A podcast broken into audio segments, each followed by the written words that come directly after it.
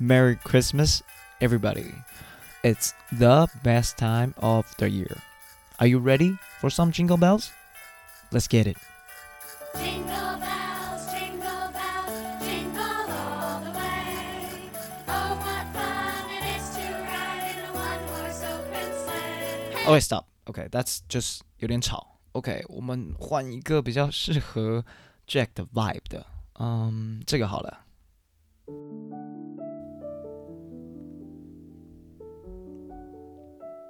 Hello，各位听众朋友们，大家好，我是 Jack，这个英文的主持人。今天是圣诞节，就来做点跟圣诞节相关的主题。前两天呢，跟朋友小聊了一下，发现大家都不知道圣诞老人的由来是什么。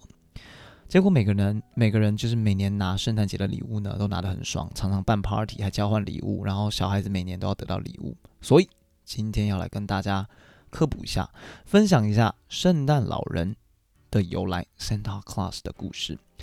那我找到一个简单的一篇英文小故事，大家训练一下听力，顺便学一下为什么会有圣诞老人。OK，The Legend of Saint Nicholas, the real Santa Claus. The legend of Santa Claus can be traced back hundreds of years to a monk named Saint Nicholas. it is believed that Nicholas was born sometime around 280 Anno Domini in Patara near Myra in modern day Turkey.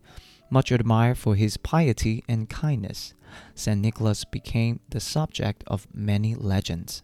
It is said that he gave away all of his inherited wealth and traveled to the countryside, helping the poor and sick.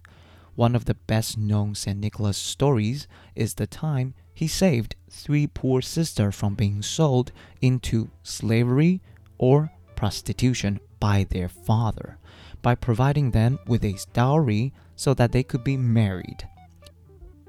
Over the course of many years, Nicholas's popularity spread and he became known as the protector of children. His fast day, St. Nicholas Day, is celebrated on the anniversary of his death, December 6th. This was traditionally considered a lucky day to make large purchases or to get married. By the Renaissance, St. Nicholas was the most popular saint in Europe, even after the Protestant Reformation, when the veneration of saint began to be discouraged.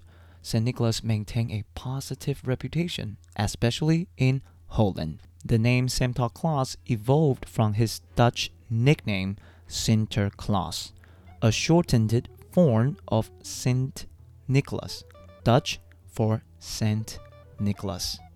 OK，我用中文稍微跟大家解释一下他的故事好了。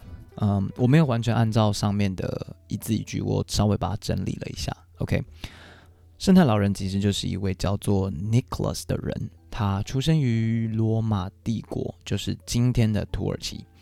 然后他是一位希腊的主教，虔诚的 Nicholas 从小年轻的时候啦，就喜欢帮助不幸的人，他很积极的去救助贫穷，也被封为了圣徒 Saint Nicholas。OK，他过世后，有关他行善的事迹就在欧洲的各处流传，所以呢，他有了自己专属的一个节日 Saint Nicholas Day。那在这天，小孩都会收到礼物，十二月六号。对对对。但是后来到了西元十六世纪的时候，有宗教改革嘛？那关于 Saint Nicholas 的传说呢，渐渐的没有受到那么多人的欢迎，就是已经不是 mainstream 了。对。不过在荷兰呢，小朋友仍会在每年十二月六日前一晚把鞋子摆出去，希望隔天会收到 Saint Nicholas 的礼物。十八世纪的时候呢，荷兰人呢移居到美洲大陆的时候，就把这些习俗呢全部都带了过去。一八二二年的时候，有一首诗叫做《A Visit from Saint Nicholas》，那这个内容就是将 Saint Nicholas 描述成一个由驯鹿伴随，会从烟囱爬进来送礼物的人。一八二二年同一年，有另外一本书叫做《The Night Before Christmas》，让小孩相信会有一个圣诞老公公送礼物给乖小孩。就这样，荷兰人口中的 Saint Nicholas 渐渐变成 Santa Claus。那 Saint Nicholas 是怎么变成 Santa Claus 的？就是这样哦，就是 Santa Claus 这个名字呢，在荷兰的时候，Nicholas 的小名叫做 Sinterklaas，他刚刚原文有写到哦，S I N T E R K L A A S，Sinterklaas 就是一个缩短版的 Saint Nicholas，所以才会变成演变成 Santa Claus。好，那希望大家学到一点点小小的知识。本集比较短，也没有那么的复杂。再一次，Jack 在这边 wish everyone a Merry Christmas. If you are going out tonight, keep warm. Okay, it's pretty cold outside. Still be aware of COVID 19. Put on your mask and don't get drunk. Much love to y'all. Merry Christmas and a Happy New Year. I sense you in matter and space.